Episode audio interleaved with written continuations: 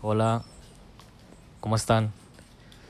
Bienvenidos sean todos al episodio número 20, que se titula Dios no es mago.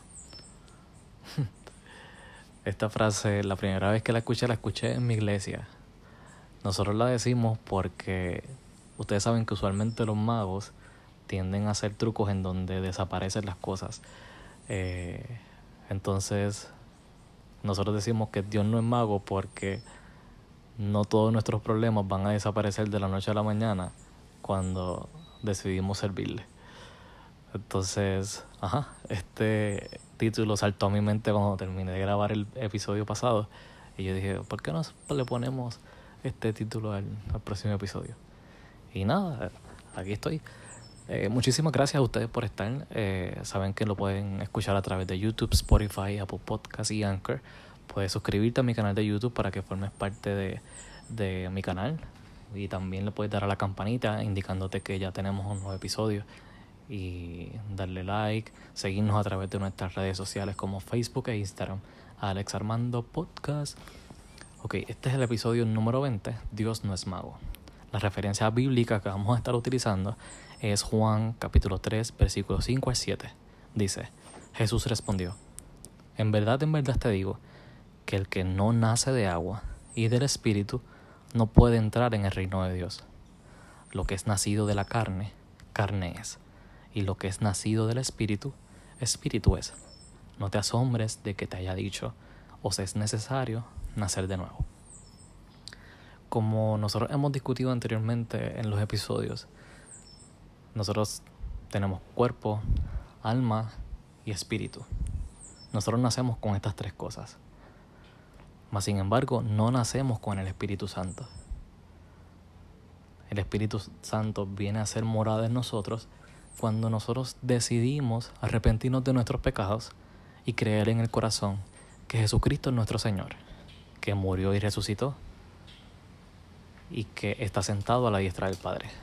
Cuando nosotros decidimos creernos en nuestro corazón todo eso, ahí es que el Espíritu Santo viene a ser morada en nosotros, porque Jesús lo dice en su palabra, y su palabra es la verdad. Él dice que cuando estaba a punto de ascender a los cielos, dijo que no nos iba a dejar solos, sino que iba a venir sobre nosotros el Espíritu Santo, el Consolador.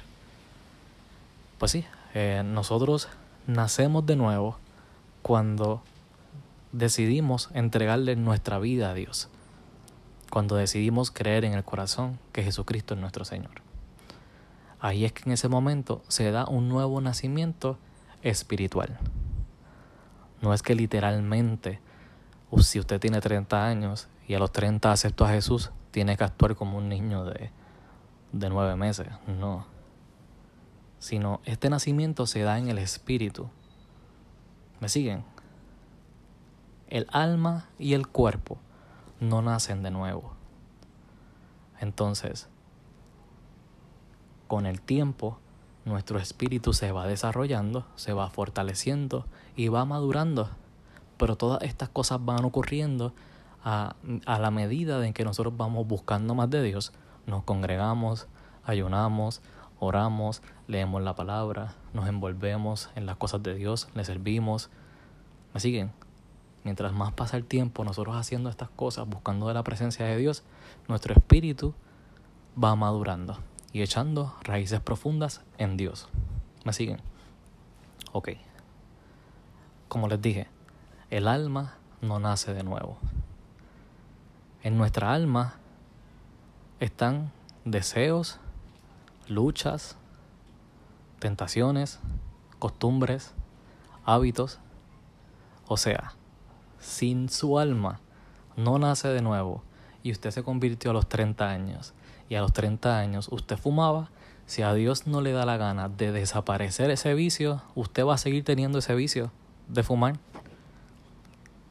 Si usted era homosexual y fue y se convirtió a los 30 años, usted va a seguir teniendo ese deseo de la homosexualidad. Si usted era un bochinchero y usted se convirtió a los 30 años, ah, usted va a seguir teniendo esa lucha porque no se desaparece de la noche a la mañana. Por eso es que decimos que Dios no es mago. Si Dios no quiere desaparecer esas costumbres o esos hábitos, no lo hace. Ahora bien, David decía, alma mía, alaba a Jehová. Nuestra alma quiere ir siempre de continuo al mal. Quiere seguir haciendo estos hábitos y estas costumbres que son de nuestra manera pasada de vivir. Pero David le decía y le daba una orden a su alma de que alabara a Dios. O sea, tiene que haber un esfuerzo de nuestra parte para nosotros dejar de seguir esos hábitos y esas costumbres. O sea, no nos podemos dejar llevar si sentimos o no sentimos, porque lo más seguro sientas no querer buscar a Dios, lo más seguro sientas seguir con las mismas costumbres y los mismos hábitos, pero tienes que poner de tu parte, hacer ejercicios espirituales, echar raíces profundas, buscar de la presencia de Dios para permitirle que el Espíritu de Dios transforme tu vida. ¿Me sigues? No es que esto es una oración mágica en donde con una varita mágica Dios va a desaparecer todos esos deseos y todas esas costumbres y todas esas eh, sensaciones, luchas, tentaciones. Eso no va a desaparecer. Eso sigue estando. Yo la sigo teniendo. Pero a la medida que nosotros buscamos más de Dios, nuestro espíritu sigue creciendo, echamos raíces profundas y decidimos por voluntad propia decirle no al pecado, porque queremos aceptar esa vida que Dios nos ofrece, que es vida y vida en abundancia. Ahora bien, como les dije, no se trata de sentir o no sentir. Nosotros tenemos que hacer de nuestra parte, de que poner de nuestra parte y si queremos verdaderamente nacer de nuevo, tenemos que darle una oportunidad al Espíritu de Dios a que trabaje en nosotros. Hay gente que dice, ah, es que yo me siento igual. Pero entonces, examina tu vida. ¿Acaso tú realmente estás buscando de Dios de todo corazón? Y si lo estás haciendo y sigues teniendo las mismas luchas, pues bienvenido. Lo único que tienes que hacer es serle sincero a Dios y decirle cómo tú verdaderamente te sientes, si te sientes cansado, si te sientes triste, si te sientes que no puedes más, pues mira, ve a la presencia de Dios y entregale tus cargas porque Él quiere llevar tus cargas. Él no quiere que tú pelees con tus propias fuerzas porque te vas a cansar. Es en su presencia que tú vas a recibir esas fuerzas nuevas para continuar en este camino que es estrecho, que no es fácil, pero se puede, porque dice la Biblia que Jesús fue tentado en todo él sabe cómo tú y yo nos sentimos, pero Él no pecó. Así que se puede vivir una vida sin pecado, se puede vivir en santidad y santidad no es perfección. Santidad es vivir separado de lo que nos aleja de Dios. Entonces, no esperes a sentir o no sentir, porque el Evangelio no se trata de sensaciones. El Evangelio no es emoción. Aunque sí hay momentos que nos sentimos emocionados, pero a Dios no le interesa tener solamente tus emociones, sino que Él quiere vivir en tu mente también. Él le interesa también tener tu mente. Que vamos a tener pensamientos que, que, que nos atrasan. Pues sí, pero vamos a entregárselos al Señor. Que vamos a tener luchas, sí vamos a tener luchas. Que sí vamos a tener tentaciones, sí.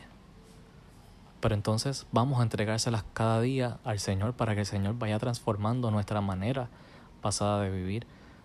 Dice la Biblia que Moisés vivió en Egipto 40 años.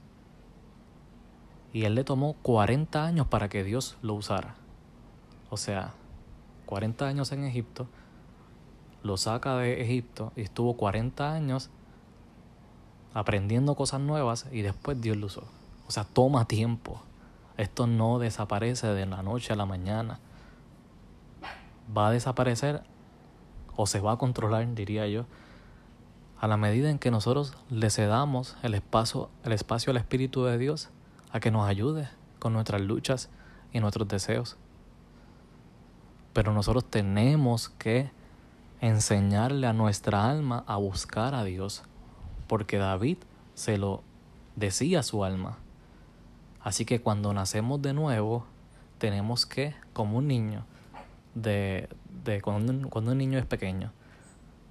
Hay que alimentarlo, hay que enseñarlo, hay que dirigirlo, hay que regañarlo a veces. Así que enséñale a tu espíritu, a tu alma, a buscar a Dios. Pero la buena noticia es que no estamos solos. Si naciste de nuevo es que el Espíritu Santo está en ti y es prometido no dejarte solo jamás.